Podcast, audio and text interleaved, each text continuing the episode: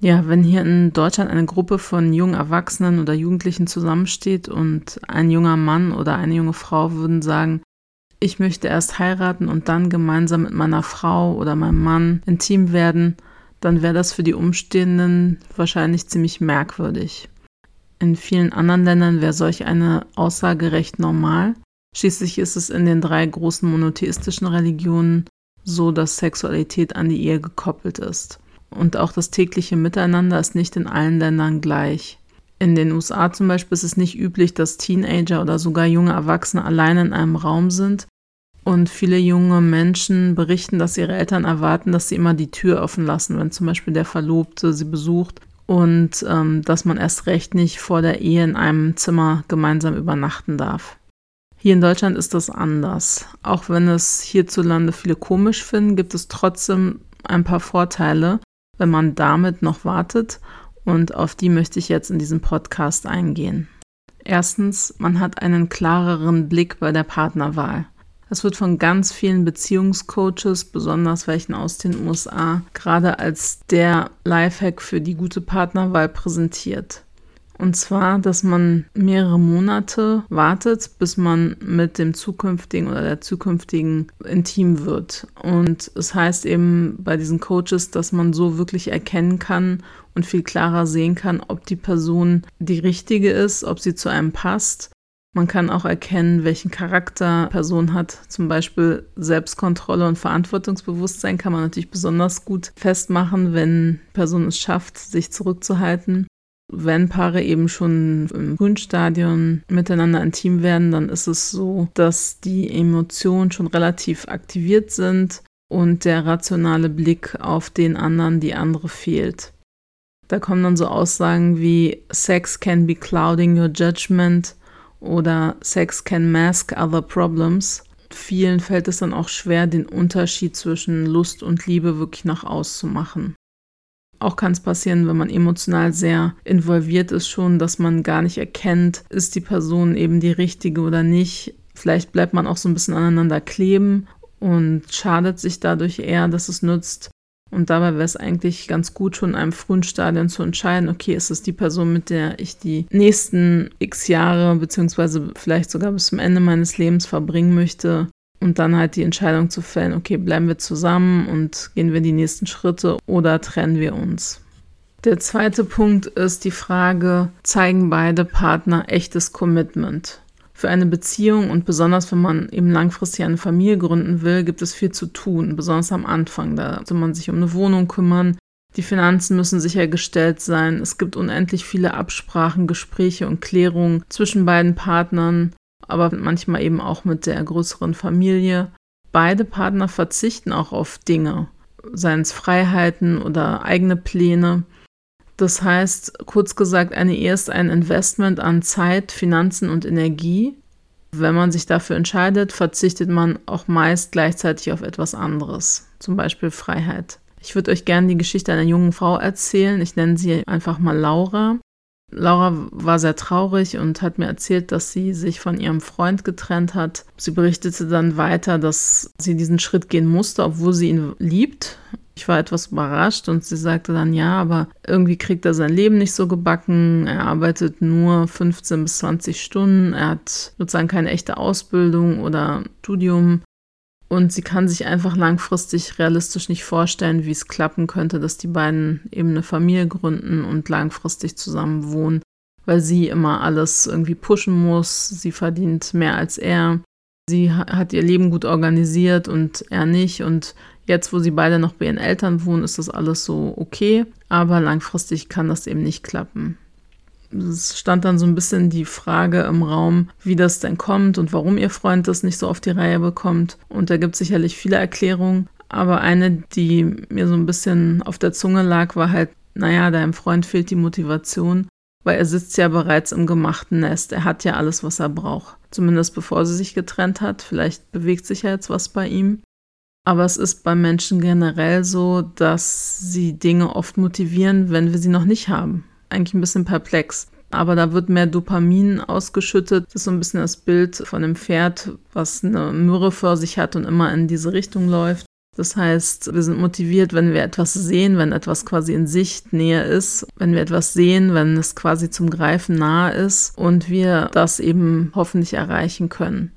Jetzt aus Sicht eines Mannes ist es sicherlich so, dass die Aussicht, eine Frau zu haben, eine Familie zu gründen und ja, man sagt es nicht oft, aber eben auch die Aussicht auf Intimität, das motiviert Menschen allgemein. Und es motiviert sie eben auch speziell am Anfang diese Investitionen zu tätigen und die Dinge gut aufzustellen.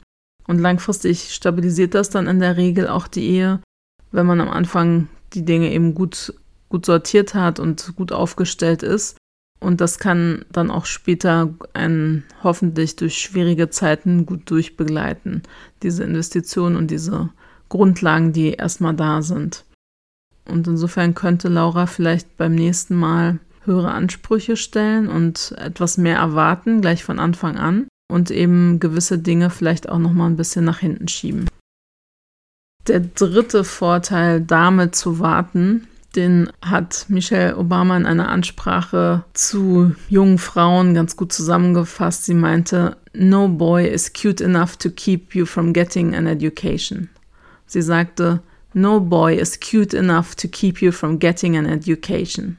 Das bedeutet ungefähr so viel wie, kein Junge ist so süß, dass er dich daran hindert, eine gute Ausbildung zu bekommen. Und es ist nun mal so, dass in diesen frühen Jahren ähm, in der, der Jugend, des jungen Erwachsenenseins, da stehen eigentlich sehr viele Dinge an. Dinge, die so die Grundlage für unser Leben bilden. Eine gute Ausbildung, Karriere, aber auch so Themen wie Persönlichkeitsentwicklung. Ja, es ist so, man hat sich von den Eltern schon unabhängig gemacht, zumindest zu einem Teil, und arbeitet jetzt eigentlich so an seiner eigenen Persönlichkeitsentwicklung und möchte die Dinge, die vielleicht die Eltern nicht ganz abgedeckt haben oder auch die man selbst einfach sehr wichtig findet, die möchte man jetzt nachholen, beziehungsweise wirklich erst als junger Mensch entwickeln und ähm, damit eben sich vorbereiten auf die nächsten Jahre.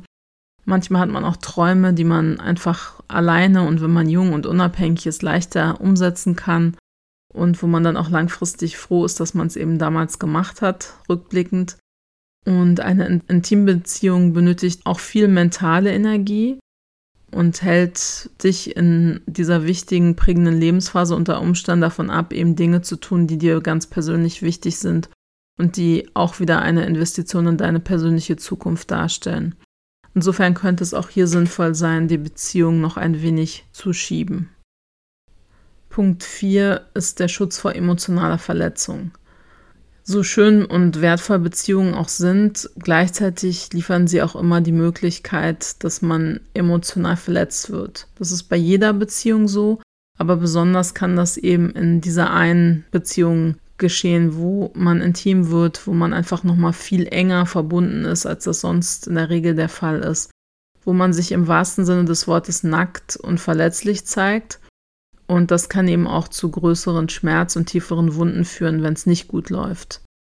Ich erlebe es häufig, dass Frauen, die so ihre erste, zweite Beziehung haben, da eben enorm viel Energie reinstecken, so ein bisschen so, als hätten sie eben schon immer darauf gewartet, jetzt doch endlich eine Beziehung zu haben und die geben sehr viel und ähm, ja, versuchen da unheimlich auch ich sag mal, es dem Partner nett und kuschelig zu machen. Äh, das habe ich häufig erlebt in unterschiedlichen Kontexten. Und die gleichaltrigen oder etwas älteren Männer sind häufig aber gar nicht gleich engagiert, sage ich mal, ähm, haben oft noch eine etwas egoistische Haltung und denken eher so an sich selbst und was sie dann möchten.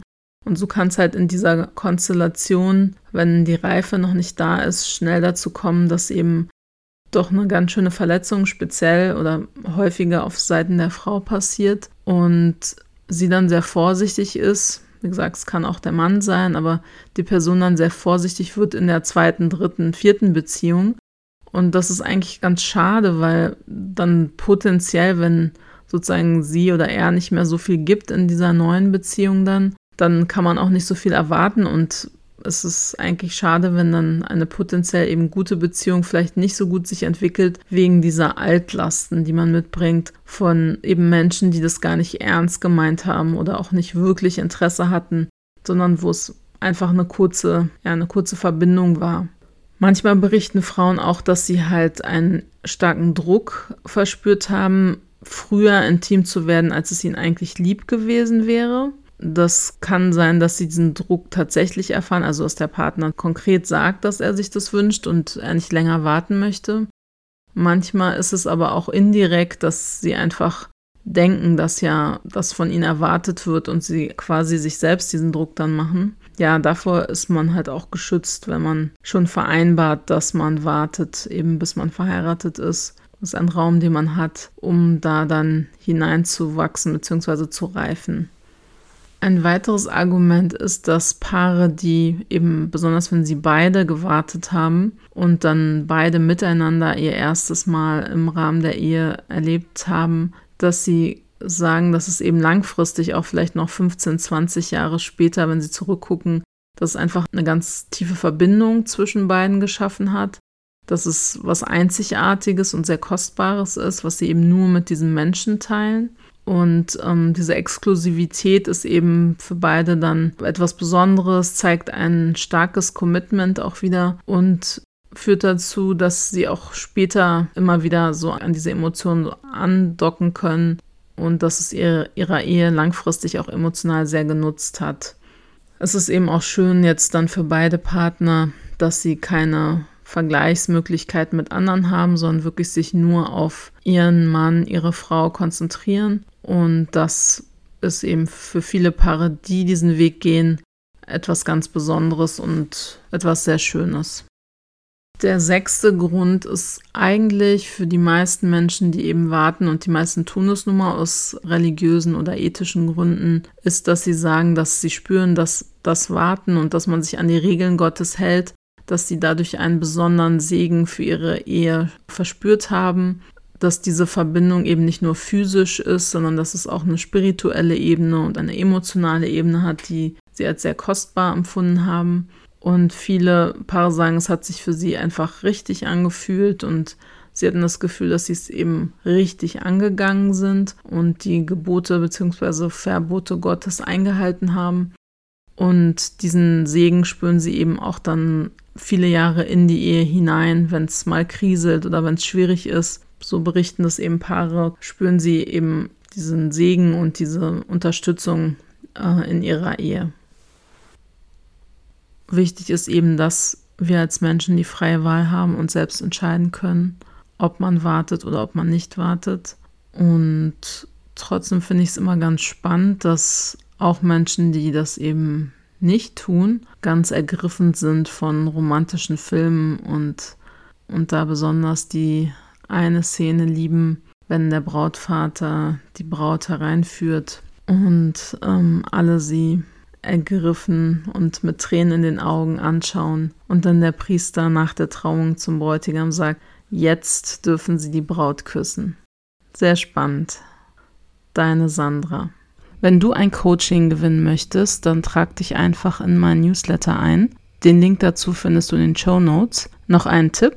Da es Habiba und Habibi ja noch nicht so lange gibt, ist die Liste noch relativ überschaubar und deine Chancen sind jetzt so gut wie wahrscheinlich nie wieder. Also nutze deine Chance. Viel Erfolg!